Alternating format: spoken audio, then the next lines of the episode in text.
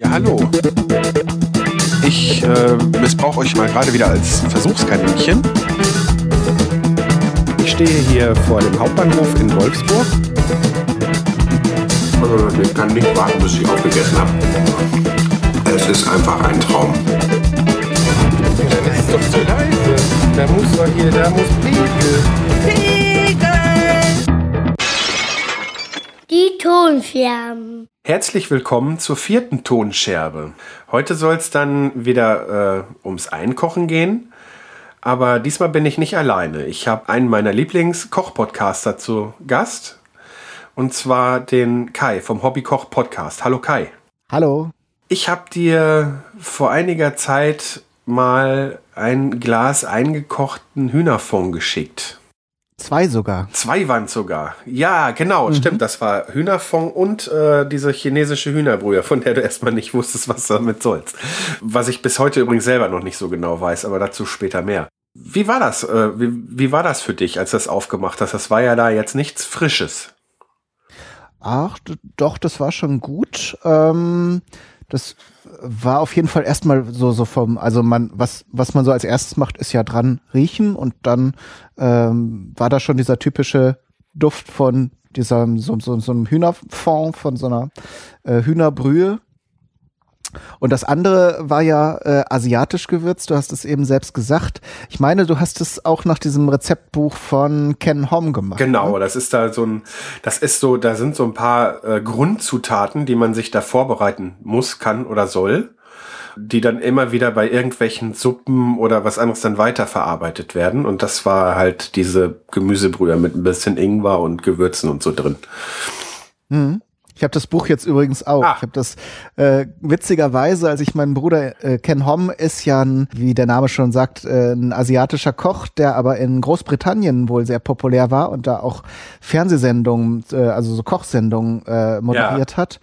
Äh, Und als ich meinen Bruder in England besucht hatte, waren wir irgendwann mal auch mit meiner Mutter im Café und dann in einer Ecke war so, ein- so ein Buchverkauf und dann äh, habe ich das, habe ich das eng, die englische Version von diesem Kochbuch für ein Pfund bekommen, also irgendwie so was um 1,50 Euro rum. Cool. Also guter Fang. Guter das ist Fang. jetzt zwar auf Englisch, aber ich kann ja Englisch und dann äh, habe ich da so ein bisschen drin gestöbert und werde da auf jeden Fall auch noch mal die, äh, diese diese asiatische diese asiatische Gemüsebrühe äh, Hühnerbrühe nachgucken. Ja, das ist also ich, ich hab, bin selber, ich habe das ja alles vorbereitet und bin ja dann jetzt ein Jahr nicht mehr zum Kochen gekommen. Deshalb, ich habe da immer noch Gläser von, von dem, was ich dir da geschickt habe. Also nicht von der normalen Hühnerbrühe, die ist mittlerweile alle, aber also von dem Hühnerfond. Aber von diesem äh, asiatischen habe ich noch. Ich habe das selbst noch gar nicht verwendet. Okay. Das äh, kleine Anekdote am Rande. Ich habe hier, ich habe hier noch keinen asiatischen Supermarkt in der Umgebung gefunden. Ich müsste bis nach Osnabrück fahren und das ist äh, äh, von mir aus äh, irgendwie über eine Stunde Fahrt, anderthalb Stunden Fahrt. Und das ist mir im Moment äh, also irgendwann wird es mir wert sein, weil ich habe auch noch keinen Biomarkt oder irgendwas gefunden, wo ich mal irgendwie ein paar Keimlinge oder Sprossen frisch krieg. Und dieses ein, also da, da mag ich das eingekochte Zeug nämlich eigentlich auch nicht. Also so de, Nee, das ist ist dann nicht mehr das. Und Blödsinn. so, so, wenn ich dann so wocke und mir so gebratene Nudeln mache, was ja so mit eins meiner Lieblingsessen dabei ist, ähm, dann gehören die einfach fürs Mundgefühl da rein. Und die dürfen nur kurz da drin gewesen sein, müssen noch knackig sein. Was ich gemacht habe, was die Asiaten eigentlich mir auch dann in den Läden immer abgeraten haben, ich habe die eingefroren. Äh, ganz flach in einem Beutel, ne? So nicht, dass sie verklumpen. Hab die so, hab die abgewaschen, ne, so und äh, äh, also hab die vorher gewaschen und dann eingefroren und hab die dann immer aus dem Gefrorenen noch eben zum Schluss da reingeschmissen, dass ich auch nicht jedes Mal frisch kaufen musste. Aber wie gesagt, da gehen diese eingekochten gar nicht. Also es geht halt ja wirklich nicht überall. Nee, also die schmecken vor allen Dingen genauso wie diese einge, eingekochten äh, Pilze und alles das ist ja so ein Basisgeschmack, dann so ein bisschen säu säuerlich. Ähm, nee, also dann, dann lieber weglassen. Äh, einfrieren kann ich mir gut vorstellen. Die werden dann vielleicht, wenn man sie auftaut, wieder so ein bisschen labbrig, aber vom Geschmack her sind sie garantiert noch besser als diese eingekochten äh, Sprossen. Das fun funktioniert auf jeden Fall mit dem Einfrieren. Es ist nicht, ne, es ist, äh, man macht natürlich auch da wieder kleine Abstriche, aber es geht. Ne? Äh, es gibt aber einen Trick, auch die selber zu machen. Ich weiß nicht, ob du das mal äh, in einem anderen Podcast da von mir gehört hast. Ähm, Jein, da war mal Äh, irgendwas. genau, da, da, da musst du allerdings auch diese Mungbohnen, äh, diese grünen kleinen Böhnchen kaufen. Aber dann geht es relativ einfach. Dann musst du halt das in so einem Tetrapack züchten. Mhm. Ähm, Habe ich jetzt schon zweimal gemacht. Du hast dann auch so eine Riesenmenge. Also wenn du im Asialaden bist, dann kriegst du ja auch irgendwie für ganz kleines Geld, irgendwie 50 Cent, einen Riesenbeutel und kannst das auch meist gar nicht so schnell Ja, ja, verarbeiten. eben. ähm, und so ist es eigentlich auch mit, mit wenn du die selber ziehst. Ähm, aber das geht auch noch. Da müsstest du halt nur eben an diese Bohnen kommen, aber die lassen sich ja dann ja auch gut lagern. Muss ich, sie- der, der andere Podcast, meinst du jetzt deinen anderen Podcast oder mal, also, äh, Trick 17 meinen. ja, sag's doch ruhig. sag's doch ruhig, den höre ich auch, der darf verbreitet werden, ist überhaupt kein Problem. Ja, war, glaube ich, die vorletzte. Meine Hörer wissen auch, dass ich mich über das Buch gefreut habe. Ich habe ja, ich habe ja gewonnen auch. Guck, da war der Trick aber schon noch gar nicht drin. Das äh, ist noch etwas eine etwas jüngere Entdeckung mit den. Ist eine etwas jüngere Entdeckung. Ich habe da noch eine oder zwei Folgen offen. Dann kann das, das daran Na, liegen. Ich glaube, es war die vorletzte auch. Dann wir- wirst du noch drauf stoßen und dich freuen, dass du dann weißt, wie du diese Sprossen selber. Ja, ich hätte sonst auch mal versucht, im Internet zu recherchieren, weil äh, ich dachte so, wenn es dann gar nicht geht. Ich habe auch gedacht, vielleicht, es gibt, ich habe gelesen, irgendwo, aber in Großstädten anscheinend nur oder so, es gäbe die auch irgendwo in TK fertig zu kaufen. Wäre ja auch schon besser als nichts, ne? Aber hm, habe ich noch nicht gesehen. Ja, kriegst du zumindest in diesen diesen äh, äh, fertigen Mischungen. Ne? Aber das ist ja dann wahrscheinlich nicht das, was Nee, du suchst. fertige Mischung suche ich dann nicht. Ne?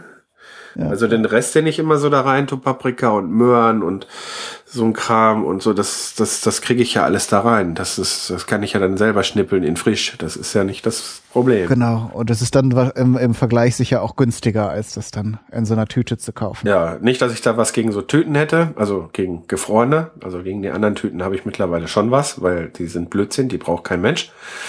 Ähm, ja, vorsichtig. Ich habe äh, auch vor, hier noch so eine Reihe zu starten für Leute, äh, die eben mit sowas kochen. ich habe, Ja, nein, ich habe ich ja auch so angefangen. nichts dagegen. Also, so ist es Ähm, nicht, ne? Und es gibt ja da auch äh, durchaus gute Produkte. Ne? Es gibt ja äh, auch äh, Hersteller von diese von kompletten fertigen Gerichten, die dann auch auf synthetische Zusatzstoffe verzichten komplett.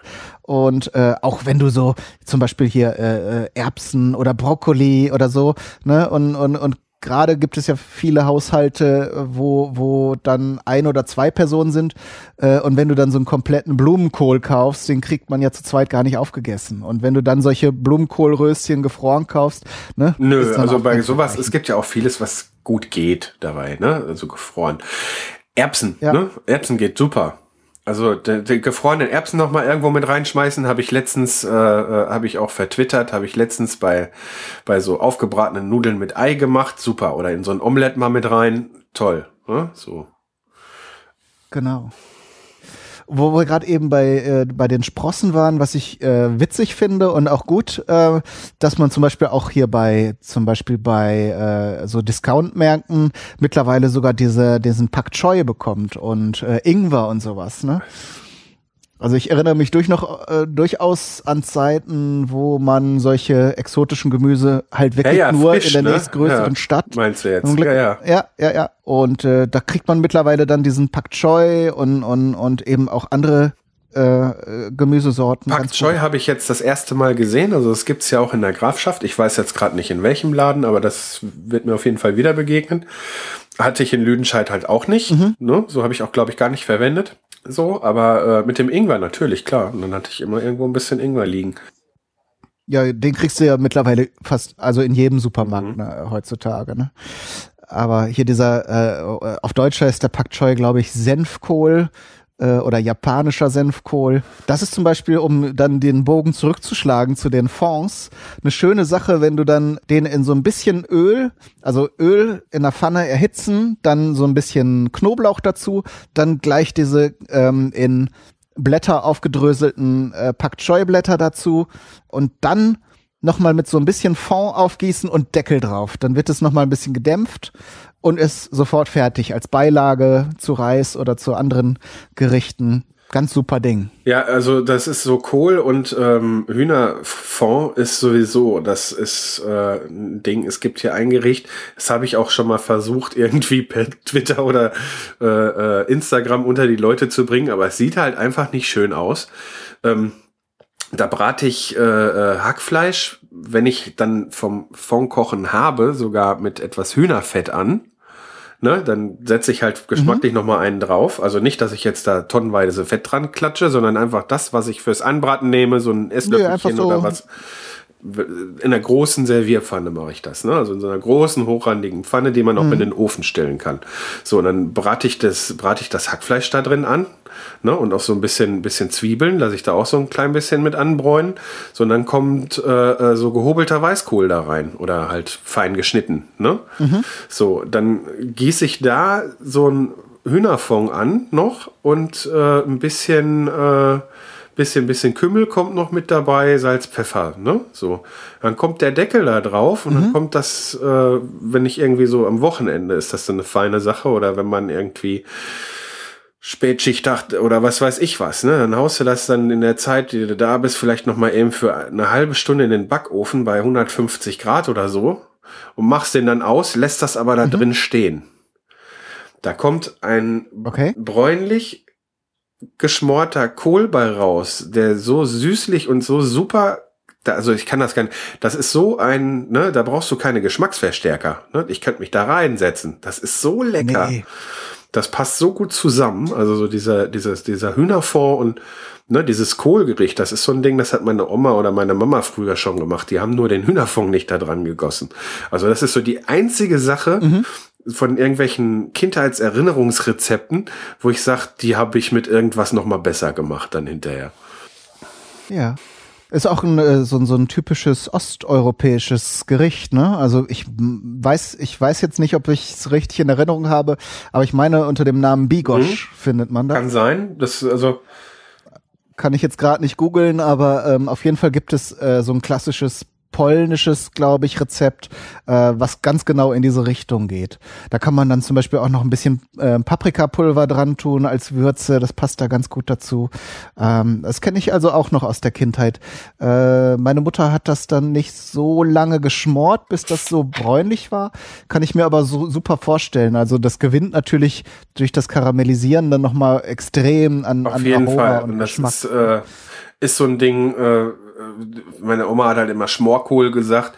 Jetzt kamen die aber auch aus Ostpreußen, ne, so, und äh, hat ja auch mhm. äh, ihr, ihr ganz ureigenes Königsberger Klopse-Rezept gehabt und so, was also überhaupt nicht mit dem Normalen übereinstimmt. Was alle so kennen, weil schon alleine Kapern konnten die sich nicht leisten. Ne? So. Äh, will ich aber jetzt gar nicht näher drauf eingehen, aber das, das ist auf jeden Fall die. Ich, ich, ich glaube, ich glaube, ganz viele Menschen sind da gar nicht traurig. Ne? Also, also äh, selbst wenn man sie heute gut im Laden kaufen kann, äh, Kapern sind halt. Ich finde es jetzt nicht Fans, schlimm. Ne? Also als Kind mochte ich sie auch überhaupt gar nicht, aber jetzt so als Erwachsener finde ich sie schon okay. Kann man machen. Ja. Aber naja, ähm, um nochmal auf das äh, Einkochen auch dabei zurückzukommen und auf diese, diese Fondgeschichten. Ja. Für, ich sag mal, für, für, für wie, für wie hilfreich oder für wie sinnvoll hältst du das denn? In der heutigen Zeit. Ich habe einen Kommentar gehabt letztens, wo ich mich sehr darüber gefreut habe. Das war ein konstruktiver, lieber Kommentar, ähm, wo aber halt auch so anklang, was ich halt auch schon äh, in meinem Umfeld schon mal so gehört habe. Ja, so einkochen ist doch so Nachkriegszeit und die Geschäfte haben heute alle so lange auf und muss man doch alle gar nicht mehr und so. Und mein, mein Ansatz, meine Idee dabei ist ja eigentlich mehr, sich dann einfach, wenn man sich mal ein bisschen Ruhe hat so äh, und man will sich eh gerade eine Suppe kochen zum Beispiel, ja, dann macht man ein bisschen mehr und äh, macht sich das Ganze auf Vorrat. Und weil so ein Eisschrank dann einfach auch schnell voll ist, wenn man zum Beispiel seine gefrorenen Blumenkohlröschen da drin hat, dann kann man nicht mehr viel Vorgekochtes da reintun. Und dann finde ich, ist, wenn man dann mal so ein Fond einkochen kann und dann später so äh, auf den Brühwürfel verzichten, dann ist das, finde ich, doch eigentlich eine tolle Sache. Genau. Wie siehst du das? Ja, absolut. Bin ich komplett äh, auf deiner Seite. Und wie gesagt, was, was hast du für Alternativen? Also wenn du jetzt selber kochst, kannst du sagen, ich friere es ein. Aber äh, gut, wenn du jetzt nicht eine große Gefriertruhe hast oder so und, und der Raum da, selbst der wird ja irgendwann knapp. Ich kenne das von meinen Eltern, die haben äh, eigentlich immer eine Gefriertruhe gehabt. Aber wenn man dann halt auch jeden, jeden Kram, der übrig bleibt oder den man gekocht hat oder wo man was auf Vorrat gemacht hat, einfriert, dann ist das auch irgendwann voll. Und und äh, gerade, also Fond ist ja dann eben ohne Einlage. Das heißt, theoretisch kann man ja auch so ein paar Stückchen Fleisch noch dazu tun. Das müsste eigentlich das auch geht, haltbar ja. sein. Man darf, glaube ich, nur kein nur kein Gemüse reintun, weil das könnte anfangen Wenn zu Wenn das gar ist, geht das ähm. Also äh, das darf halt nur nicht, äh, das muss dann wirklich durchgegart sein. Also du kannst auch Gemüsebrühe äh, mit Gemüsestücken drin äh, einkochen. Das funktioniert genauso gut. Okay. Kannst du auch so, kannst du auch so kaufen. Die okay. tun zwar auch noch mal immer ein bisschen äh, äh, Geschmacksverstärker mit rein, aber dass die da noch groß irgendwelche äh, haltbar machenden Mittel mit beipacken bei diesen eingekochten Brühegläsern hier von den bekannten Marken, dann da glaube ich nicht. Ja, guck, und da sind wir bei dem Punkt.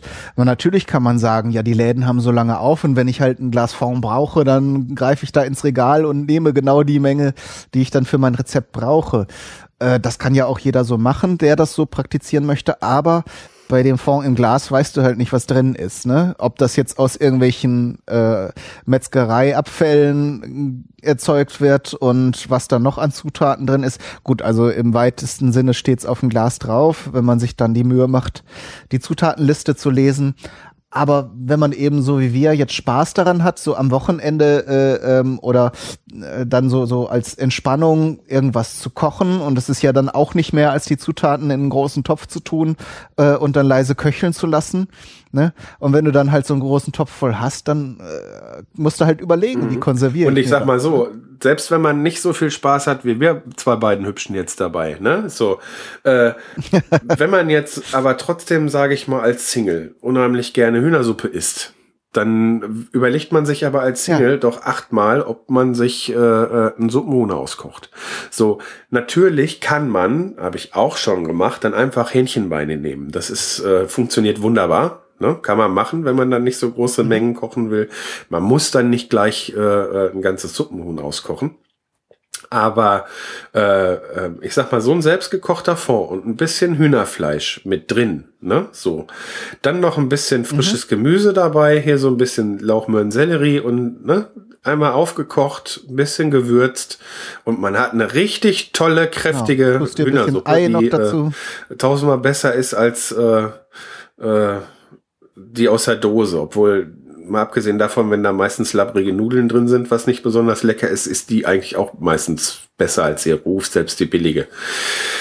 Das Einzige, was man da äh, halt hat und weshalb ich das dann auch nicht so toll finde, ist, das werden dann mit an Sicherheit grenzender Wahrscheinlichkeit nicht allzu glückliche Hühner gewesen sein, die da verarbeitet worden sind. Ne? Guck zum ja. Beispiel, das ist auch wieder ein Punkt. Du kannst eigentlich die Zutaten, genau, hast, hast alles im Blick. Ähm, und, und bei so einfachen Gerichten wie eine, wie eine Hühnersuppe, ähm, da lohnt es sich dann auch für die, für diese großindustriellen Hersteller nicht mal da mit irgendwelchen Chemikalien rumzuferkeln, äh, weil das dann teilweise sogar teurer ist, als äh, die guten alten Suppengemüse zu nehmen und, und, und dann halt, äh, ja, Fleisch. Aber die werden dann sicher auch sehen, wo sie das Geld. Nein, die haben ja auch, sparen. die haben ja auch gerade, äh, gerade da haben die ja auch überhaupt gar kein Problem, auf den billigen Rohstoff zurückzugreifen, weil äh, das, was dann noch übrig bleibt, was immer noch genug ist, ja, von den ganzen Hähnchenbrust, die alle wollen ja nur Hähnchenbrust kaufen. An einem Hähnchen ist aber doch und, und Beine und so, da ist aber doch noch ein Tacken mehr dran. So mhm. diese Abfälle in Anführungszeichen, die sind ja nicht schlecht. Das ist ja trotzdem das, woraus man da den Fond kocht und wo auch noch genug Fleischeinlage für eine Suppe von abfällt. Ja? So, und was dann noch übrig bleibt für Fall. die deutsche Industrie oder europäische, das wird ja dann noch, äh, steht, steht jetzt aber auf einem ganz anderen Blatt hier nach Afrika verschifft. Äh, ich weiß jetzt gar nicht mehr in welches Land oder in welche Länder, aber auf jeden Fall werden da die, die Bauern mit zugrunde gerichtet, weil die dann mit den billigen Preisen nicht mehr mithalten können. Ja, wenn unsere Hühnerabfälle werden da runterverkauft und die Hühnerbauern gehen pleite. Ne? Also das ist, die haben, das, das ist so ein billiger Rohstoff da, um da so eine Hühnersuppe anzubieten, da brauchen sie da nicht viel reinpacken. Aber es wird dann halt auf jeden Fall Massentierhaltung mhm. sein oder mit ziemlicher Sicherheit. Und äh, ja, das will ja heute auch nicht mehr jeder. Es ist halt auch eine Möglichkeit, dann zu kontrollieren. In dem Moment, wo man so einen Fond kauft und wenn der noch so teuer war, ne, dann wird der noch teurer, wenn man dann zumindest das Versprechen irgendwo auf so einem Glas haben will, dass die Tiere dafür nicht gelitten haben. Das funktioniert alle nicht wirklich. Und andererseits finde ich es auch nicht schlecht, wenn man heutzutage sich da mal so drüber Gedanken macht, dass man dann so ein Tier vielleicht auch mal echt so weit wie möglich verwertet. Ja, eben. Nee, und da, wo, wo du eben die, die äh, Hähnchenschenkel erwähntest, man kann natürlich, wenn man äh, jetzt genug Platz im, im Gefrierfach hat äh, und wirklich dann irgendwie so, so Junggeselle oder kleine, kleine zwei, zwei Kopffamilie ist, die äh, gerne Hühnersuppe isst, kann man sich natürlich auch so kleine mhm. Bausätze vorbereiten. Ne? Also dann so ein Schenkel und dann ein bisschen Lauch, ein bisschen Karotte, äh, bisschen Sellerie dazu ähm, und, und was man halt noch möchte, Petersilienwurzel äh, und tut sich das dann einfach so in einen, einen Beutel und friert sich das ein, so dass man das dann eigentlich nur noch mit Wasser und vielleicht ein paar Gewürzen äh, äh, aufkochen muss und dann äh, hat man es ja, natürlich super. Genau, frisch. dann hat man es auch nochmal. Aber wir, wir haben ja nun auch noch andere Sachen im Gefrierfach und was ich spannend finde, wie, äh, weil ich mich mit Einkochen zwar so so ähm, ein bisschen beschäftigt habe, aber mich nicht so gut auskenne, wie hast du das denn haltbar gemacht jetzt in den Gläsern, die du mir dazu Also das habe ich, ähm, äh, das habe ich so gemacht, dass ich, äh, ich habe ja gerade diese gekauften konzentrierten Brühgläser erwähnt. Also wenn ich jetzt nichts anderes habe, dann habe ich halt die auch mal gekauft. Das sind so diese hohen, schlanken, ich glaube 340 Milliliter gehen da rein, diese hohen, schlanken Gläser. Mhm. Ähm, und als ich dann vorhatte, mir sowas dann auch mal selber zu machen, ähm, habe ich dann angefangen, die Gläser zu sammeln und habe die dann einfach recycelt. Ja, man kann auch so einen Deckel zwei, zwei, dreimal benutzen. Man sollte halt nur aufpassen, wenn man solche Gläser von sauren Lebensmitteln irgendwie nimmt, von sauren Gurken oder, ne, gerade, haben wir gerade noch drüber gesprochen, irgendwie so asiatisches Gemüse oder so, gibt's auch gerne in den hohen Gläsern. ähm, immer wenn dann Essig mit drin, mhm. Säure drin ist, ähm, das bleibt in dem Deckel und dann gibt der Deckel noch wieder Geschmack ab. Ich habe bei meinen ersten Versuchen mal einen Apfelmus gehabt, wo dann der erste Löffel oben sauer schmeckte, ich, was was dann nicht schön ist. Das macht es nicht schlecht, ja, aber es ist halt nicht schön. Dann, dann kommt halt der saure Dillgurkengeschmack an das, was man da einkocht. Dann kann man lieber so Deckel nachkaufen. Das geht auch. Eben, also in guten Haushaltswarengeschäften kann man die äh, in allen erdenklichen Größen und dann steckt man sich den halt in die Tasche. Wenn man da ein paar Gläser von einer Sorte gesammelt hat, äh, steckt man sich mal beim Einkaufen einen in die Tasche und sieht zu, dass man dann so einen mhm. in neu bekommt. So, und dann habe ich hier äh, habe ich hier äh, äh, bei, bei Amazon auch auf meiner Wunschliste so Sachen. Deckel. nee, ähm, auf jeden Fall habe ich diese Art von Gläsern recycelt. Das ist jetzt nicht alles nur die Höhe, hohen, aber ja, mir gefiel halt die Höhe. Ich habe auch so ein bisschen mit Mengen experimentiert, weil um dann halt zu gucken, welche Mengen brauche ich denn da so im Alltag. So, das heißt, habe ich da auch erstmal schon mal gar mhm. nicht viel Geld investieren müssen, weil diese konzentrierte Brühe, die habe ich ja mit, mit den Fleischeinlagen so, die habe ich ja vorher auch schon. Die gibt's mittlerweile auch beim Discounter. Ähm, die habe ich vorher auch schon benutzt. So, und jetzt äh, habe ich dann einfach meinen, meinen gekochten Fond da eingefüllt, noch heiß, in die heiß ausgespülten Gläser und habe die im Backofen auf die mhm. Fettpfanne gestellt. So, wenn, also wenn die Fettpfanne dann entweder mhm. voll war oder beziehungsweise ich alle Gläser da draufstehen hatte, dann habe ich da so ein Fingerbreit Wasser reingegossen, dass da so ein Fingerbreit Wasser drin stand. Das verhindert, wenn das dann nachher heiß wird, dass das, äh, dass die, dass die Gläser springen könnten, wenn die dann von unten zu heiß werden. Ja, so. Ja ähm, wenn du zum Beispiel, äh, das kann man ja mit Weggläsern auch machen, soweit ich weiß. Und da ist es dann auch noch wichtig, ähm, damit das, diese Gummiringe nicht zu trocken werden dann in der Backofenluft. Ne? Also diese Feuchtigkeit in dem Fall hilft, also bei den Schraubgläsern spielt das nicht so die Rolle, äh, aber bei den Weggläsern können wir vielleicht auch noch mal gleich drüber sprechen, äh, ist die Feuchtigkeit dann wichtig, dass dann die äh, Ringe nicht spröde werden. Ja, das stimmt. Deshalb habe ich die auch nie im Backofen verwendet, nachdem ich die dann mir auch angeschafft habe, sondern habe die dann später auch im Topf eingekocht. Aber bei der, bei der Sache, bei der Sache mit dem Ah, okay. Ofen ähm, habe ich das dann halt auch so gemacht. Ich habe das dann meistens so getimt, dass das dann alles abends irgendwo fertig ist und habe das dann abends dann da für. Ähm, ich habe mir so ein Infrarotthermometer geholt, damit ich gucken kann, welche Temperatur habe ich denn erreicht. Ne? Also beim ersten Mal hatte ich das noch nicht. Da habe ich das aber auch schnell verbraucht, weil ich dann auch ja noch nicht wusste. Da hatte ich so ein bisschen Angst, ne? so dass das nicht lang genug hält. So und da habe ich ähm, anfangs auch nur mit diesem heiß einfüllen, das wir es ja auch kennen, experimentiert. Das kann man auch erstmal machen. Ja. Das hält nicht ganz so lange wie das Einkochen. Da muss man das Ganze heiß einfüllen, den Deckel fest drauf drehen und die Gläser dann auf den Kopf stellen. Dann sieht man erstmal, dass äh, das Glas dicht ist, auf jeden Fall. Und durch, weil die heiße Flüssigkeit dann auch nochmal auf den Deckel kommt, ähm, wird das dann auch nochmal, ich sag mal, ja, sterilisiert ja nicht, aber äh, wird auf jeden Fall auch nochmal einiges an Keimen abgetötet. Und ähm, das ist so auch mehrere Wochen haltbar. Da würde ich jetzt aber nicht unbedingt von Monaten sprechen. Wenn ich das im Ofen gemacht habe, habe ich dann den Ofen, das, da muss man aber je nach Ofen gucken, den habe ich dann auf äh, 150 oder 120 Grad oder so gestellt und habe dann ähm, geguckt, dass die Gläser dabei nicht äh, äh, über ja, 110 Grad oder so kommen. Also dass es irgendwo so um die 100 Grad kommt. Ähm, man kann warten, bis der Glasinhalt anfängt zu kochen. Ähm, wenn man es wirklich lange haltbar machen will, dann habe ich das auch gemacht. Schon mal. Ne? Das kann man dann auch machen. Aber wenn man das dann halt so spät macht und dann macht man das so, ja, dass das die 100 Grad erreicht hat, schaltet dann auch wieder den Ofen ab und nimmt die Gläser, Gläser erst am nächsten Morgen raus, dann kühlt das ja auch noch sehr langsam ab und es hat noch sehr lange Temperaturen über 70 Grad.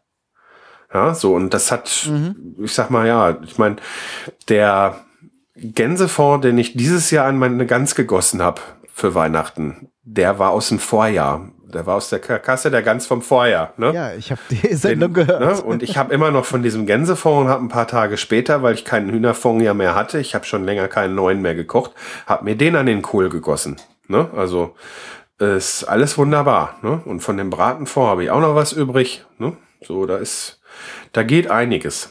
Selbst Gemüsebrühe aus dem äh, äh, August 2014 habe ich jetzt mal verwendet. Na, da habe ich, da habe ich ein bisschen anders das gemacht. Das habe ich auch erst im Ofen angefangen. Ähm, da habe ich Bügelflaschen und die, die Idee hatte ich von dir. Ähm, und fand das auch total super. Da hast du mal was von Brühe in Bügelflaschen abfüllen erzählt im Hobbykoch-Podcast. Und ähm, dann habe ich das direkt adaptiert fürs Einkochen und ähm, weil die sind braun, das heißt, du hast dann für die Gemüsebrühe dann auch noch einen gewissen Lichtschutz. Ne? Und ich habe mir dann gleich einen ganzen Kasten gemacht zum Schluss. ja, man muss dann nur aufpassen, wenn man das im Ofen macht. Das ist mir nämlich auch einmal schief gegangen. Ähm, man denkt da nicht drüber nach. Früher waren die Deckel von den, von den, von den Bügeln alle aus Keramik. Heute sind die ganz häufig aus Kunststoff. Ja. So, wenn man das Ganze im Ofen macht und die nun mal ein bisschen höher sind als die Gläser, dann sind ja oben die Heizstäbe und dann schmelzen einem die Deckel an. Mhm. Äh, ja, und dann halten die nicht mehr dicht. Dann ist die Flasche auch oder zu. Wenn so viel ist, Also, ist die okay. Flasche auch zu, das stimmt. So weit war es dann aber nicht, sondern einfach nur, dass dann auch das Loch, wo der Bügel, also da war keine Spannung mehr drauf, die waren dann nicht mehr in Ordnung. Ja, Ja. So, äh, das mache ich dann jetzt damit auch nicht mehr. Ich habe mir mittlerweile so ein so einen Einkochtopf zugelegt. Aber wenn man das erstmal in kleinen Mengen ausprobieren will, bevor ich mir so einen Einkochautomatentopf da, äh, so ein äh, äh, ja, das ist so ein heiß ge- gemischtes Ding. Heiß, heiß, kannst du auch als Heißgetränkeautomat im Winter für Glühwein oder so nehmen. Ist so ein kleines Hähnchen außen dran. Sondern ansonsten ist das einfach dann ja so ein Kochtopf, so ein elektrischer, der das Wasser im Inneren kocht, wo, was, der dann auch genau die richtige Größe hat, dass man die Weggläser vernünftig drin stapeln kann.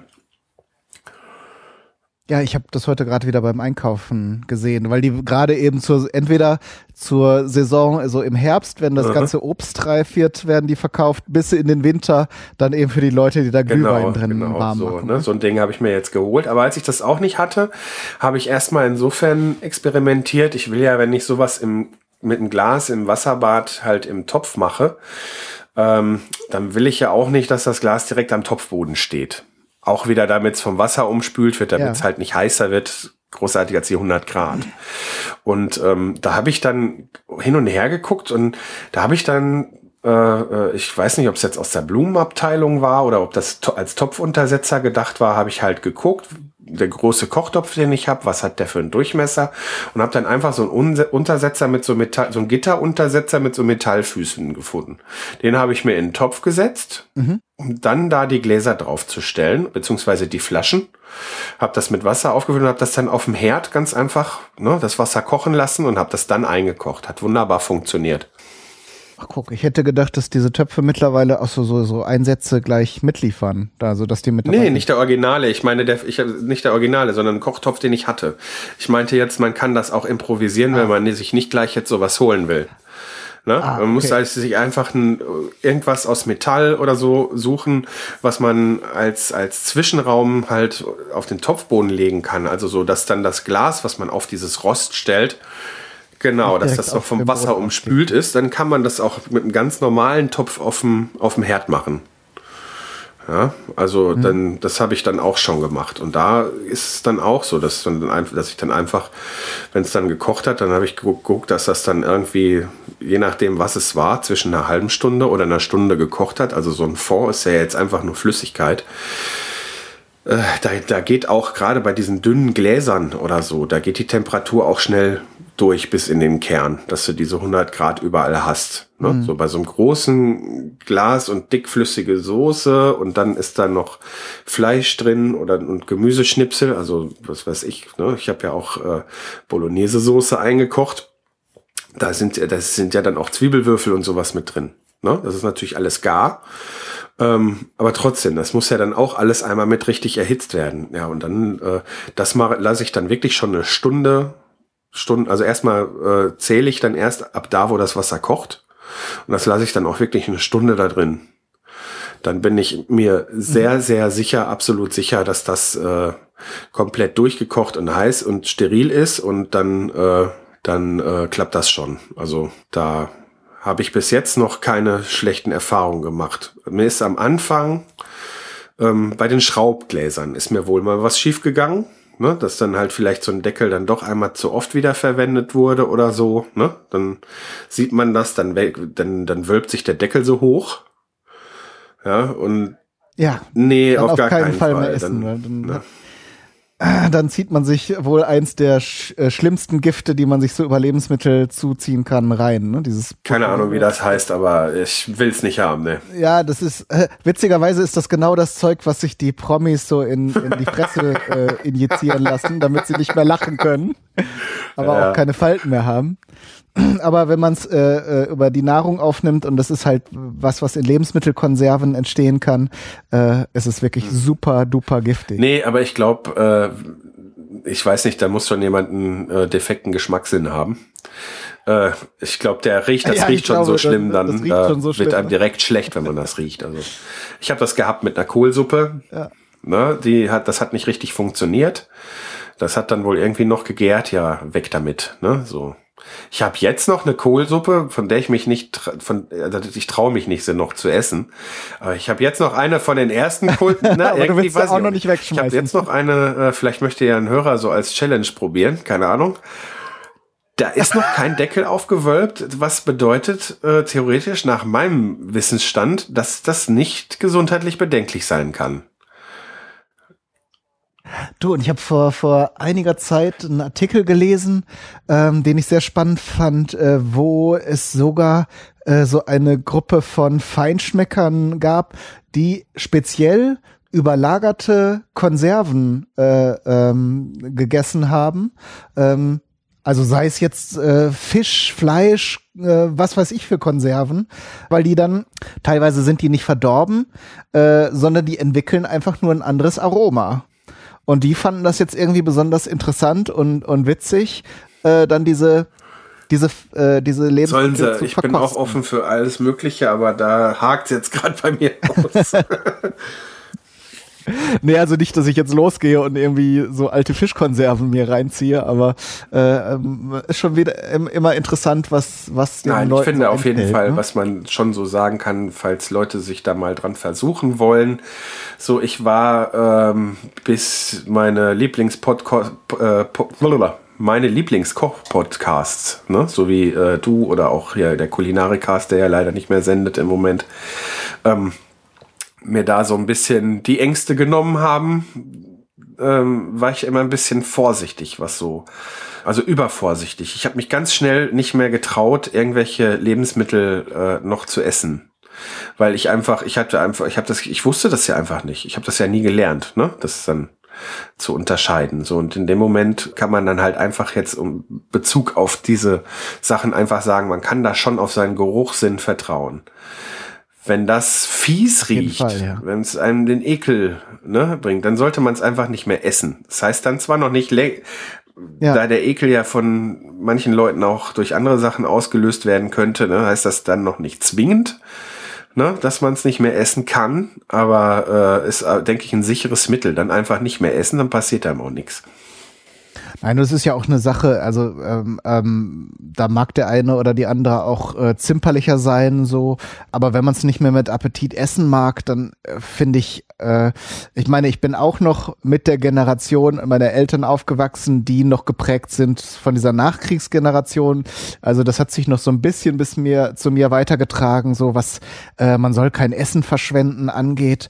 Aber ganz ehrlich, wenn ich irgendwie was gekocht habe und am nächsten Tag nicht dazu gekommen bin, das zu essen und es am übernächsten Tag einfach nicht mehr Ne? Also das mag dann immer noch gut sein äh, und auch noch in Ordnung riechen, aber wenn es dann irgendwie unappetitlich aussieht und ich das auch nicht mehr essen mag, dann zwinge ich mich da auch nicht dazu. Ne? Ja, also ist auch richtig. Dann, das muss auch weg. nicht. Das würde ich auch keinem äh, raten oder einreden wollen. Auf jeden Fall ähm, meinte ich auch, was Lebensmittel angeht, die übers Datum sind. Also so, ich habe irgendwann mal den äh, Kulinarikast angeschrieben, weil ich Lachs im Kühlschrank hatte. Ich wollte irgendwas nachkochen, was ich irgendwie da bei irgendeinem gesehen habe und habe mir Räucherlachs gekauft, so eine Packung und habe das irgendwie eine Woche lang nicht geschafft und habe dann gesehen, dass ich die wohl kurz vor Verfallsdatum gekauft habe, die Packung. Und das ähm, ja, dass äh, äh, das Verfallsdatum dann schon eine Woche alt war, als ich es jetzt eigentlich verwenden wollte.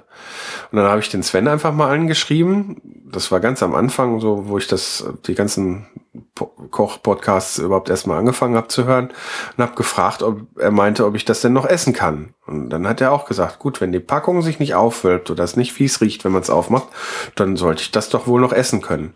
Und gerade bei Fisch, weil ich von Fisch so überhaupt keine Ahnung habe und weil so von wegen Fischvergiftung und so, ne, da hätte ich mich das nicht mhm. getraut, obwohl es, selbst wenn es dann noch appetitlich gerochen hätte, ich hätte es sonst weggeschmissen. Und das gerade bei Räucherlachs, der ja nun mal schon einen stolzen Preis hat, ne? Ähm, und das war so ein Schlüsselerlebnis, an dem ich dann äh, das festgemacht habe, dass ich halt mal probiert habe, mich mal länger erkundigt habe, mal nachgefragt habe. Das war auf jeden Fall noch deutlich vor dieser äh, Sendung von SternTV damals, wo sie das auch noch mal gebracht haben, dass man die Joghurts zum Beispiel dann deutlich länger noch essen kann. Eben, also die, die Hersteller sichern sich äh, natürlich auch ab, ne? Äh, die erstmal verdienen sie gut, wenn, wenn Leute glauben, dass äh, sie das zu diesem Termin dann nicht mehr essen können und wegschmeißen müssen. Äh, zum anderen ist es ja nicht, dass Lebensmittel am einen Tag gut sind oder am nächsten schon komplett verdorben. Ne? Es sind dann nur so Sachen, wo sich vielleicht irgendwann dann anfängt, schon mal der Geschmack zu verändern oder so. Ähm, und eben auch, um absolut rechtlich sicher zu machen, wenn du es zu diesem Termin verzehrst, dann ist es auf jeden Fall noch in Ordnung. Ne? Dass es aber dann eine Woche oder ein, vielleicht sogar einen Monat noch länger hält, ist auf ja, jeden Fall. Ja, ich finde da dies, ne? äh, die, die, die englische Wortwahl mit Best Before deutlich besser als unser Mindesthaltbarkeitsdatum. Ne? So, das, das sagt, sagt das ein bisschen deutlicher aus, ne? Genau, es hängt natürlich ein bisschen davon ab, so ein Joghurt, ne, der wird sich nicht noch einen Monat länger halten als Mindesthaltbarkeitsdatum, aber bei Konserven zum Beispiel oder eben auch, äh, es hängt ja auch davon ab, wenn du jetzt hier so, so diesen Lachs hattest und den so gekauft hast im Laden und der noch eingeschweißt mhm. ist komplett, äh, also Luft abgeschlossen und alles, dann ist das auch noch geräuchert, äh, das ist ja auch noch eine Konservierungsmethode, ähm, da hält sich das wesentlich länger als auf der Packung ja. steht. Ne? Und andererseits, also ich rieche erinnert jetzt auch immer gut da dran und so. Und ich meine, ich, ich hatte ja so wenig Ahnung, dass ich gedacht habe, wenn das Fleisch an der Luft ein bisschen grau geworden ist, ist es schlecht. Ne? So. Das hat mir dann irgendwann mal eine Kassiererin erklärt, als, ich, als ich ein abgepacktes Stück Fleisch zurückgeben wollte. Da, die hat es genommen, hat, hat, aber hat mir dann hinterher aber gesagt, es wäre nur Luft, das wäre alles nicht schlimm. Ja, so, und dann, äh, ja, das sind alles so Lern, Lern, Lernprozesse und äh, äh, ja, man kann natürlich was falsch machen, aber ich sag mal, man muss gar nicht so viel Angst haben. Also ich spreche da aus eigener Erfahrung.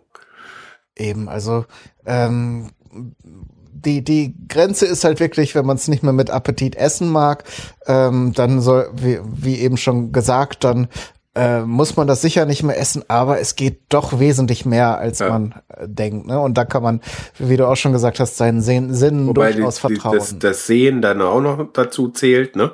Also äh, wo ich überhaupt mhm. gar keine äh, Kompromisse mache, ist bei Schimmel. Ne? Also es gibt so viele Schimmelarten Eben. und etliche davon sind giftig. Ja, das heißt, äh, da geht man echt besser auf Nummer sicher, weil ja ganz oft bei dem Schimmel ja dann äh, sieht man ja eigentlich nur, ja, einmal das Gift, und man sieht einfach Pil auch nur, äh, äh, sag ich mal, wie beim Eisberg so die Spitze, ne? Also Genau das. Also auch wenn man denkt, ich mache jetzt sichtbar hier den, Pflaumen ab äh, und schneide großzügig vom Käse runter oder vom äh, nehme dann von der Marmelade oben zwei Löffel ab und dann kann den Rest noch essen. Das ist halt bei Pilzen äh, ein Druckschluss, weil äh, die halt eben das Myzel bilden und dann äh, praktisch ja, wie du schon sagst, die Spitze des Eisberges nur diese, diese Schimmelpilze äh, an der Oberfläche sind. Ne? Also dann lieber verwerfen. Genau, ich habe es auch schon mal gehabt, dass ich bei, in eine Brotscheibe gebissen habe und oft ist das dann auch so äh, von so, so, so einem modrigen Geschmack dann begleitet. Ne? Äh, und dann erst gesehen mhm. habe, dass da irgendwie auch eine schimmelige Scheibe mit drin ist, ne, in, in, in der Packung oder so, äh, bin ich jetzt auch nicht direkt dran gestorben, aber trotzdem, das kommt dann direkt alles weg, da wird da nicht irgendwie, ne, also Unterschied mache ich da höchstens zum Beispiel, wenn ich jetzt irgendwie ein Netz Orangen hab oder so und da ist eine von verschimmelt und die anderen sehen von außen noch super aus, dann ja, wasche ich die alle ab und schmeiß die eine verschimmelte Orange weg. Ja, so, das ist was anderes. Ne? Das, das ist auch vollkommen in Ordnung, weil die werden ja geerntet äh, und, und dann gelagert und dann kommen die halt manchmal so, das eine entsprechend schon älter ist, mit ins Netz. Und das hat man bei Zitronen zum Teil auch, dass genau eine dann dazwischen äh, immer als erste verschimmelt. Und die, solange man die Schale nicht verwerten will, kann man ja die, die, die Früchte dann noch weiterhin verwenden. Ja, ähm, noch einmal zu den Einkochgeschichten zurück, weil ich mhm. habe da noch mal eine Frage an dich und zwar, ähm, wie ich ja in der zweiten Küchenscherbe schon eine Nudelsoße eingekocht habe und so weiter, will ich mich da bei dem Ganzen ja auch an Soßen und sowas weiterhin versuchen und ähm, möchte dann mhm. mal so Dinge probieren, wie äh, zum Beispiel jetzt so eine Jus zu kochen. Und äh, die dann ja. nicht einzufrieren, das ist natürlich die Möglichkeit, das weiß ich, dass das geht ne, so, dass das geht, sondern dann auch in so kleinen, es gibt auch so ganz kleine Gläschen, ne, so ein, äh, einzukochen ja. und dann mal zu testen, wie das so nach einer Weile sich verhält. Weil das ist ja nun mal auch so eine Sache, wenn man das so als Hobbykoch mal so als Zutat machen will, das ist ja schon ein ganz schönes Event. Da ist man ja schon mehrere Stunden zugange. Und da dann einfach mal irgendwie ein Drittel oder das Doppelte oder die Hälfte mehr zu machen, damit man sich irgendwo äh, äh was abzweigen kann für später, macht ja dann auch keinen Unterschied mehr in der, in, in, im Aufwand, in der Dauer aus. So, und da würde ich halt Ganz gerne genau. mal ausprobieren, wie sich das geschmacklich macht und vor allen Dingen dann mal Leute das Ganze testen lassen, auch die sonst immer sagen, es muss immer alles frisch sein. Ich, ich, ich finde da gar nicht, gar nicht schlimm, wenn alles frisch ist, also wenn das geht. In meinem Alltag geht das halt aber nicht immer. Und da finde ich, äh, muss man dann halt mal gucken, ob man irgendwo auch mal den einen oder anderen ähm, Abstrich machen kann. Es ist auch oft, bei vielen Sachen ist es dann auch oftmals so, dass, sag ich mal, nicht immer jeder Geldbeutel alles hergibt. Ne? Das kommt auch noch dazu. Nein, und vor allen Dingen bei, bei dieser Jus ist es ja äh, noch mal was ganz anderes, weil du dann ja so viele Arbeitsschritte hast und wie du schon sagst, äh, stundenlang damit beschäftigt bist, dann stellst du natürlich nicht für eine Mahlzeit davon Eben. her. Ne? Normalerweise wird sowas eigentlich ja im normalen Haushalt gar nicht gemacht, sondern äh, wirklich dann nur irgendwo von den, von, von den Köchen im Betrieb, ne? So. Äh, so, so, so, so Sachen ist ja jetzt nichts irgendwie für die Alltagsküche. Und viel, viel, sag ich mal, also in dem Fall würde es jetzt den Hobbybereich streifen bei mir, ne? So, und, das, und viel hat aber ja damit eigentlich auch zu tun, dass mir das irgendwie den Alltag verschönern soll. Also im Alltag mir die Möglichkeit geben soll, was Schönes zu essen, ohne all die Arbeit zu haben. Also im Prinzip den, den, den, den Brühwürfel für mich persönlich neu erfinden, sozusagen. Nur mit vernünftigen Sachen drin. Genau. Ja? Ja. Und von daher, also ähm, ähm, spricht bei, gerade bei dem Produkt nichts da, äh, da, dagegen, das zu konservieren. Und da kann ich mir auch sehr gut vorstellen, dass, äh, also wenn du es nicht einfrierst, äh, dass das auch in Gläschen funktioniert, ne? Weil wenn du halt eine hochkonzentrierte Jus hast, dann geliert die ja auch und dann hast du im Grunde auch ein sehr kompaktes, äh, sehr, sehr gut, ja, in sich geschlossenes Ding, wo kein Luft, äh, keine Luft dran kommt und wenn du so dann entsprechend mit der, mit den Einkochmethoden dann noch sterilisierst, dann kann da ja quasi gar nichts Nee, rankommen, ne? dunkel lagern und dann mal gucken, wie lange taugt das noch was. Also das wird mich dann schon interessieren. Mhm. Ist natürlich schade, dass man da immer so lange warten muss. Aber ich habe da auch noch so ein paar andere Experimente vor, so wie du vorhin äh, schon mal gesagt hast, dass man sich so als Bausatz vielleicht sowas einfrieren kann. Will ich vielleicht auch mal gucken, ob ich so so bausatzmäßig für Eintöpfe das Ganze entwickeln kann. Also in dem Sinne, dass ich jetzt nicht, ich habe ja schon Eintöpfe eingekocht, das funktioniert da hat man jetzt halt nur auch den Nachteil, zum Beispiel, wenn so Kartoffeln mit ein Teil sind, das verkocht alles ein bisschen mehr. Ich wollte Es verkocht sagen. alles einfach ein bisschen mehr. Es verliert ein bisschen Farbe. Es sieht halt also dann um, unter Umständen auch nicht mehr so schön aus. Ne? Und ähm, da kann man natürlich auch machen, da man ja Gemüse jetzt sowieso auch einkochen kann, dass man dann mal guckt, dass man einfach mal so ein Rezept entwickelt, vielleicht so ein bisschen unterwürzt, dass man da so in so einem Halbliter Glas irgendwie dann halt so eine so ein Eintopf dann erst im Glas fertig kocht. So dass man dann halt beim Aufwärmen vielleicht noch mal ein bisschen abschmecken muss, dass man es noch mal ein bisschen nachwürzt und äh, ansonsten dann eigentlich aber wie gesagt ein einwandfreies Produkt hat. Ne? So, nicht alles verkocht, weil ähnlich werden ja die, man, man kann ja diese Einmachgläser mit Eintöpfen drin schon kaufen und die sehen auch nicht unbedingt immer schlecht aus. Und Ja, die machen es auch so. Aber ähm, ich habe halt im Netz geguckt, es gibt halt schon ein paar, die sich auch mit sowas beschäftigen. Es gibt auch nicht nur Kuchen im Glas. Ich habe dann irgendwann gedacht, ich habe irgendwann gedacht, so, ja, eigentlich müsste es doch konsequenterweise auch Leute geben, die machen Brot im Glas und die gibt es. Ja, so es äh, äh, klingt heftig, aber ist auf jeden Fall auch nochmal interessant, vielleicht zu gucken. Und das, das habe ich tatsächlich auch sch- noch nicht ausprobiert, ähm, kann mir aber sehr gut vorstellen, dass das besser ist, als Ja, also als denkt. Experiment finde ich das auf jeden Fall auch mal interessant, obwohl das jetzt nicht unbedingt so äh, mein Ziel ist, da noch irgendwie jetzt äh, alles jetzt irgendwie in ein Glas zu quetschen. Da, da, da siegt dann einfach mal die Neugier. Das mit dem Kuchen, ich glaube, ich habe mal einen gekauft, ich habe dir zugehört, wie du einen gemacht hast. Ich bin jetzt selbst nicht so der Kuchenesser, deshalb reizt mich das nicht so. Ähm, äh, ja, beim Brot sieht's halt dann schon wieder anders aus. Ne?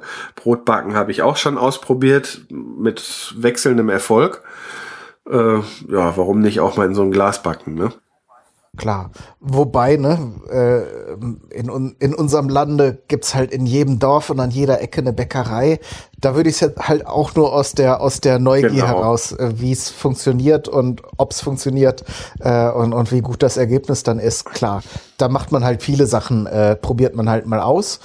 Naja, und wenn man, wenn man dann halt mal, wenn, wenn das gar nicht so schlecht ist und sich auch gut hält, warum soll man sich nicht so ein Glas oder zwei im Keller stellen? Ne? Wenn man dann irgendwie am Wochenende mal feststellt, Brot ist alle, dann kann man immer mal noch Ich kann mir Glas gut vorstellen, dass das eine Alternative für die Leute ist, die aus, was weiß ich, Low Carb Gründen oder was weiß ich was, irgendwie so äh, äh, entsprechende Vollkornbrote backen, ähm, dass das da nicht unbedingt mhm. so einen großen Unterschied macht.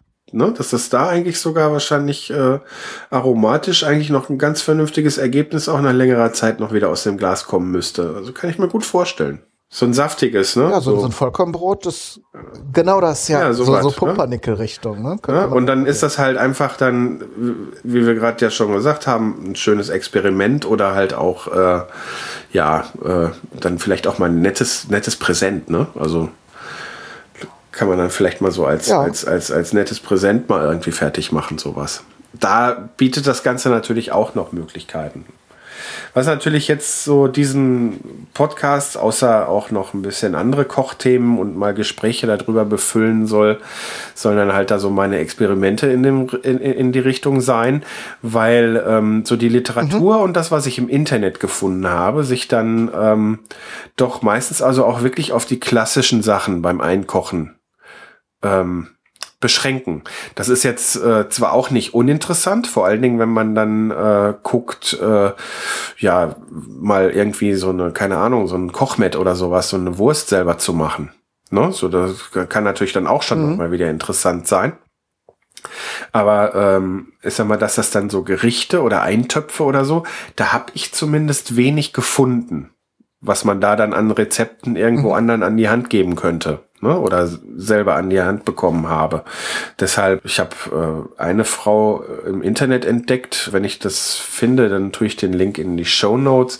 Die hat, äh, ich glaube, Wirsing-Rouladen eingekocht. Ja, so, das mhm. äh, äh kann man sich auch sehr gut vorstellen. Ähm, oder was auch äh, ähm, super äh, gehen wird, ähm, weil ich es eben auch schon äh, als als kaufbares Produkt gesehen habe, sind alle Arten von Schmorgerichten. Ne? Wenn du dir jetzt vorstellst, Rouladen, mhm. ne? die brätst du scharf an, äh, machst dann noch die Soße dazu und wenn du es dann einkochst, dann hast du im Prinzip den Prozess, den du sonst beim äh, Schmoren hast, dann im Glas und hast es damit gleichzeitig ja, konserviert. Ne? Ne? So, das hat man dann da im Glas und auch so bei Gulasch. Ich habe zum Beispiel Gulasch eingekocht und ähm, äh, dann war das mhm. allerdings jetzt auch einfach ein Gulasch, was ich, weil ich es ja nun mal, ich mag das nun mal zart bei so Fleisch, ne? So lang geschmortes Zeug und so. Ja. Ich habe aber nicht immer so lange Zeit, also habe ich mir auch einen Schnellkochtopf besorgt und da geht das nun mal schnell und man kriegt da super tolles Fleisch raus, was man mit der Zunge zerdrücken kann. Wenn man das jetzt mhm. noch einkocht, dann hat man so eine Art Pulled Pork. Also das ist dann schon echt nur noch Fasern. Es schmeckt, ja, ja, es schmeckt so Grissel, zwar noch, ja. ist dann aber nicht mehr so ganz das, was ich mir darunter vorgestellt habe. Also da ist das dann mit den Rezepten auf jeden Fall auch noch deutlich verbesserungswürdig.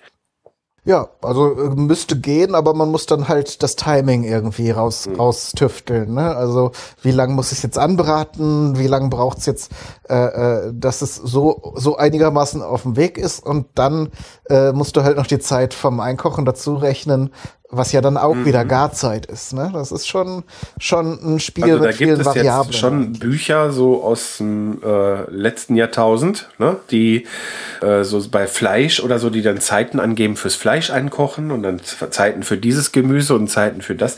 Ja, und dann musst du das einfach ausloten. Das muss dann irgendwie so zusammenpassen, dass wenn du ein ganzes Gericht machst, dass es dann hinterher auch stimmt.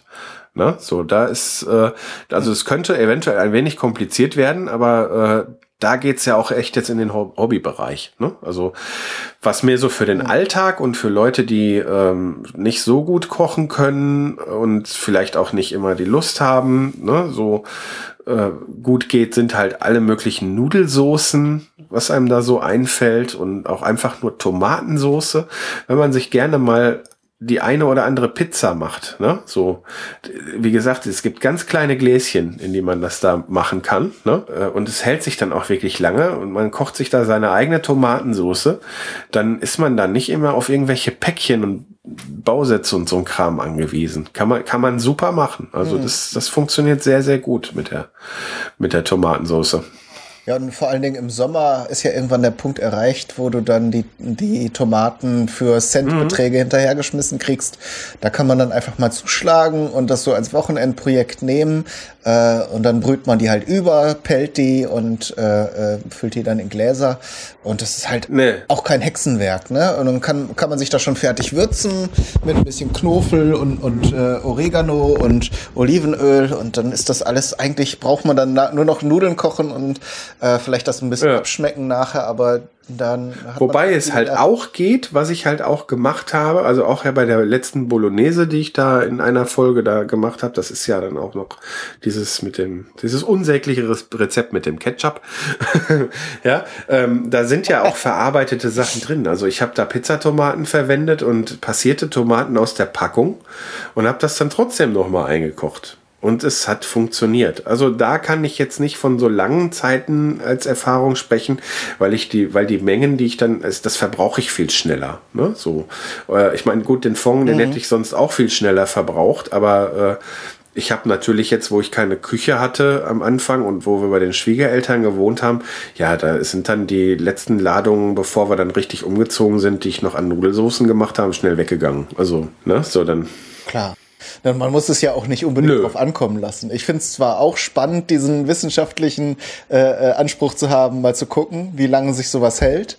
Ähm, aber wenn, wenn, man, wenn man das einfach verbraucht im Alltag. Nein, oder vielleicht auch, wie lange es noch halbwegs gut ist. Weil für mich jetzt dann so aus dem Hobbyaspekt, sag ich mal, ne, ähm, mit, den, mit den Fonds. Ja, man kann natürlich jetzt sagen, Geflügelfonds ist Geflügelfonds, ne, so. Oder ne, manchmal steht auch einfach nur irgendwo Geflügelfonds im Rezept. Aber naja, ich meine, ein Entenfonds ist nun mal kein Hühnerfonds und Entenklein äh, ist hier zumindest jetzt auch wieder schwierig zu kriegen. So, und wenn man dann mal vielleicht irgendwo von einem Bauern oder was äh, irgendwie oder von irgendeinem so Metzgerbetrieb da vielleicht mal echt mal so eine Charge abgreifen kann, aus der man da irgendwie so ein, so ein, so ein, so ein Fond kochen kann, ja, dann kann man doch, wenn man dann weiß, dass sich so ein Fond dann auch ruhig mal über ein Jahr hält und noch gut verwendbar ist, dann kann man ja da ruhig auch ein paar Liter machen. Ne, wenn man dann einmal dabei ist. Das ist jetzt nur, das muss jetzt nicht die Ente sein. Das kann ja auch jetzt irgendein Wild sein oder irgendwas. Ne? Ja, eben. Das kann man dann ja übertragen gut, ne? Und wenn man da die Erfahrung hat, und darum bin ich ja auch eben für diese äh, Küchenexperimente. Man muss ja nicht unbedingt alles immer in, in die, in die Alltagspraxis äh, übernehmen. Aber wenn man zumindest weiß, wie es geht und äh, ne, wenn du dann jetzt mal mit, mit, mit Geflügel Erfahrung gesammelt hast, dann kannst du das ohne Probleme auf Entenfond und Entenrezepte äh, äh, so, übertragen. Und, äh, wenn dann äh, halt so nicht Hobbyköche, die aber gerne mal was gerne essen oder so, die gar keinen Bock haben, das zu experimentieren und äh, äh, gerade dann denke ich halt da immer wieder an diese, diese kleinen Haushalte oder Single-Haushalte, die oft dann noch nicht mal, weil sie nur ein Single sind, einen Gefrierschrank haben, ne? So. Und wenn man dann aber mal gerne den und den Eintopf isst und es hat sich schon mal einer irgendwie Gedanken gemacht, äh, äh, wie kann man davon irgendwie eine Menge machen, wo man dann irgendwie je, die nächsten fünf Wochen mittwochs ein Essen hat, so als Beispiel, ne? So. Ähm, dann mhm. denke ich, dann macht das auch wieder Sinn für Leute, die sich da hobby gar, hobbymäßig gar nicht so reinknien wollen. Ne? Genau, ja. Dann einfach da nur so hinter zu steigen. Mhm.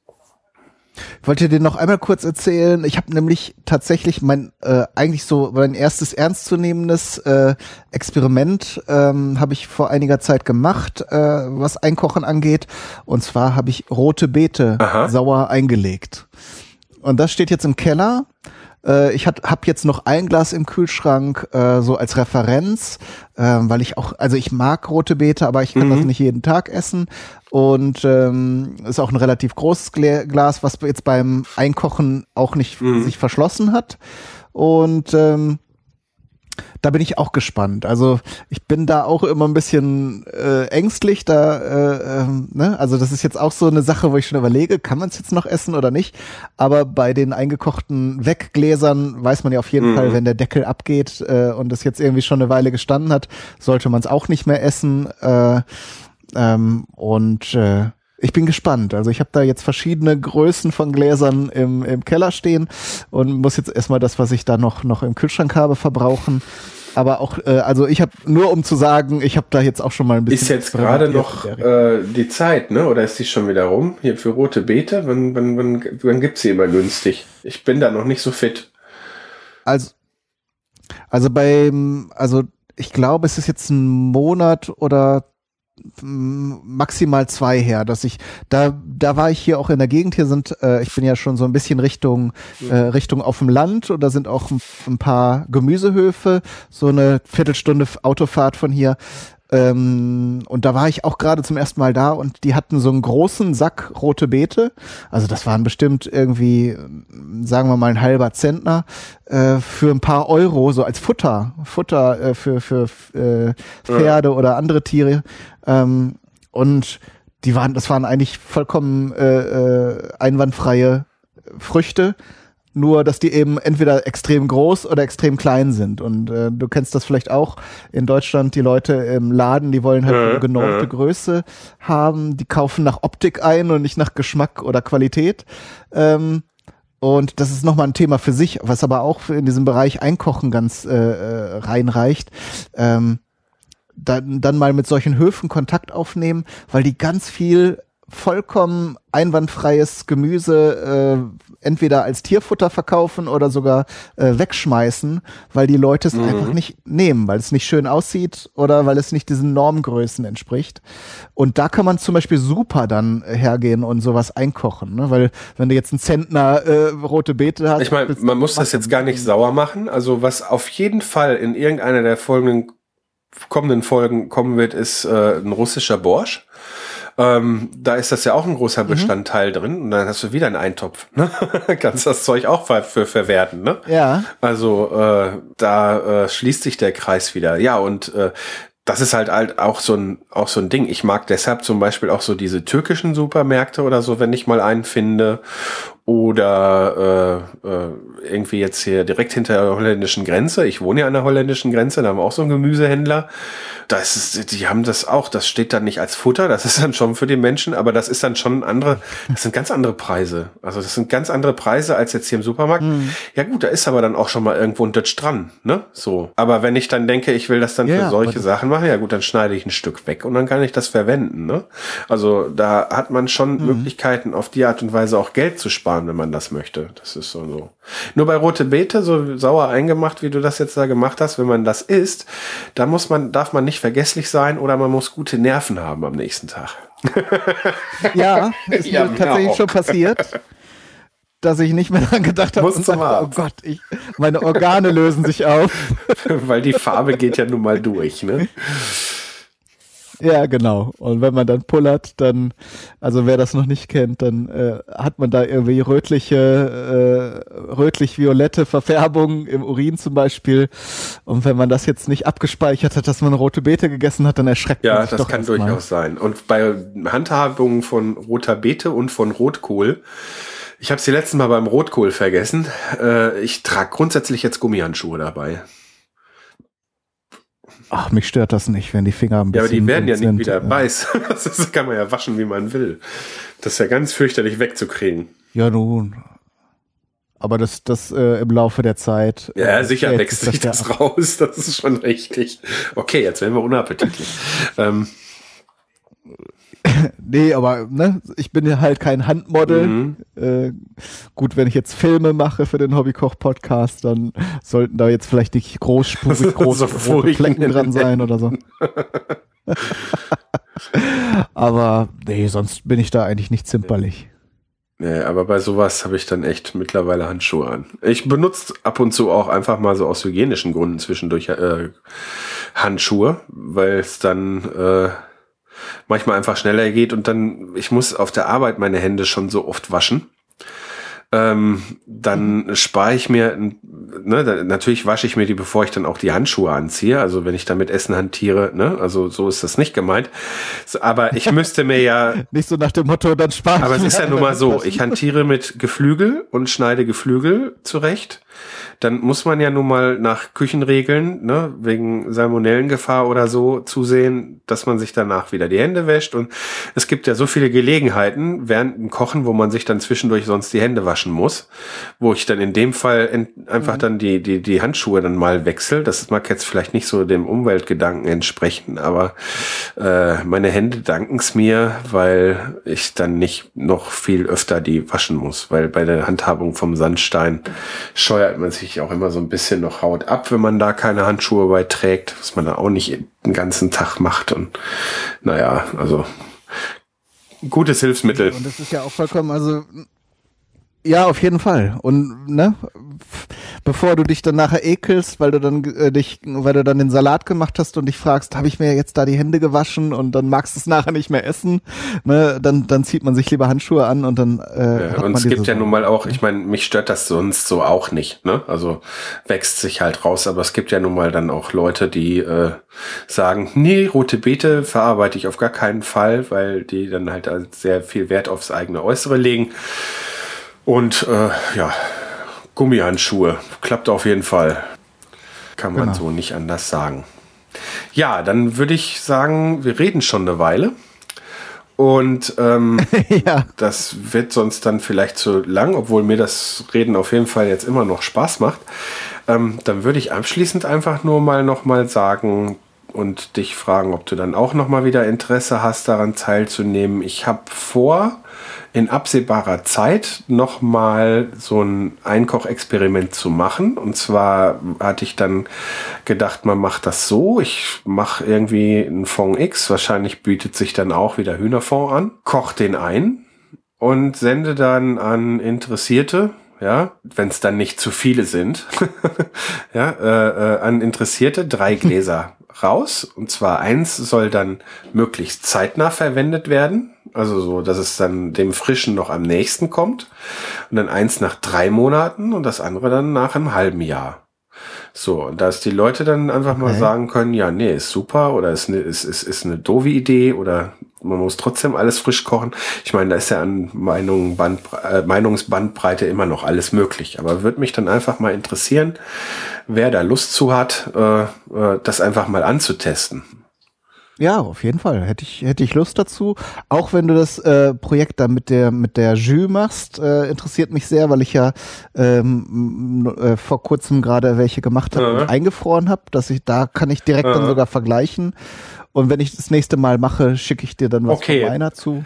Dann machen wir hier Okay, so in dem Moment, wo man so eine Tauschbörse machen kann, mache ich das auch mit einer Jus, aber so mit Aufruf an die Hörer jetzt äh, ist mir das im Vorfeld erstmal bei so einer Jus zu teuer. Das stimmt, ja. ja. Du hast von kleinen Gläschen, kleinen Gläschen gesprochen und da braucht man ja äh, auch meistens nur so zwei Esslöffel genau. für eine Soße. Das ist schon ne, das heftig. Äh, nee, nicht. und bei dem Hühnerfond, sag ich mal, wenn sich da mal irgendwie drei, vier von den Hörern noch zusätzlich mel melden. Ich hatte noch ein paar andere Leute im Sinn, die ich fragen wollte, ob sie es haben wollen. Ähm, ich habe auch schon eine oder zwei gefragt. Und wenn sich dann tatsächlich irgendwie noch so vier, fünf Hörer melden, die was haben wollen, ist ja da bei der Hühnerbrühe kein Problem. Dann mache ich halt davon entsprechend mehr. Ne? Das ist wäre ja nicht das ja. Ding. Da wäre ich dann auch bereit zu. Das wird wohl, der Aufruf, sage ich mal, gilt zwar schon ab jetzt, aber bis das dann tatsächlich gestartet wird, dass ich das koche und verschicke, da werden wohl noch ein paar Wochen, Wochen ins Land gehen, auf jeden Fall. Und ich werde dann irgendwann auch noch mal dran erinnern, ob wer Lust hat, so ist auf jeden Fall jetzt ein ernst gemeinter Anruf, äh, Aufruf von an alle, die es hören. Ne? Wer daran Interesse hat, das mal zu testen, kein Problem. Einfach Bescheid sagen. Kannst du genau. mal Interesse anmelden bei dir. Ja, war ein sehr schönes Gespräch. Mir hat's Spaß gemacht. Ich hoffe, den Hörern wird's auch Spaß machen.